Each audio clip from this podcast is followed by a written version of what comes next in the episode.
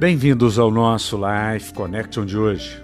Kevin A. Miller nos diz: tenha compaixão de seu pobre carteiro. Seus ombros devem arder sob a alça da sacola enquanto carregam diariamente a correspondência até sua mesa.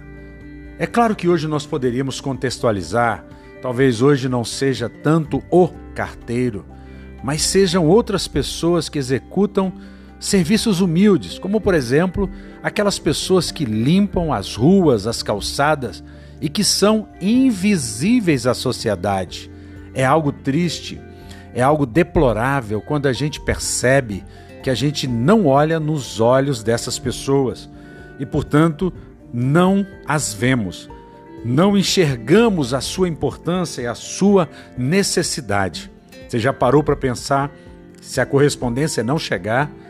Se a rua não for limpa, se o padeiro não fizer o pão e você nem sabe o nome do padeiro, você não o conhece porque ele é alguém anônimo, mas ele faz algo extremamente importante, seja na segunda, na terça, na quarta, no domingo, no feriado, você quer o pão quentinho.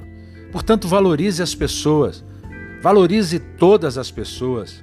Tenham essas pessoas Tenha uma cultura de honra por essas pessoas. Olhe nos olhos dessas pessoas.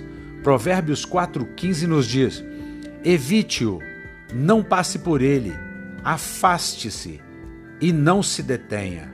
Aqui não está falando das pessoas, não está falando dos seres humanos, mas está falando da arrogância, da prepotência, do homem mau, do fraudulento, daquele que te conduz para os caminhos de morte. Ande com quem é bom e serás bom.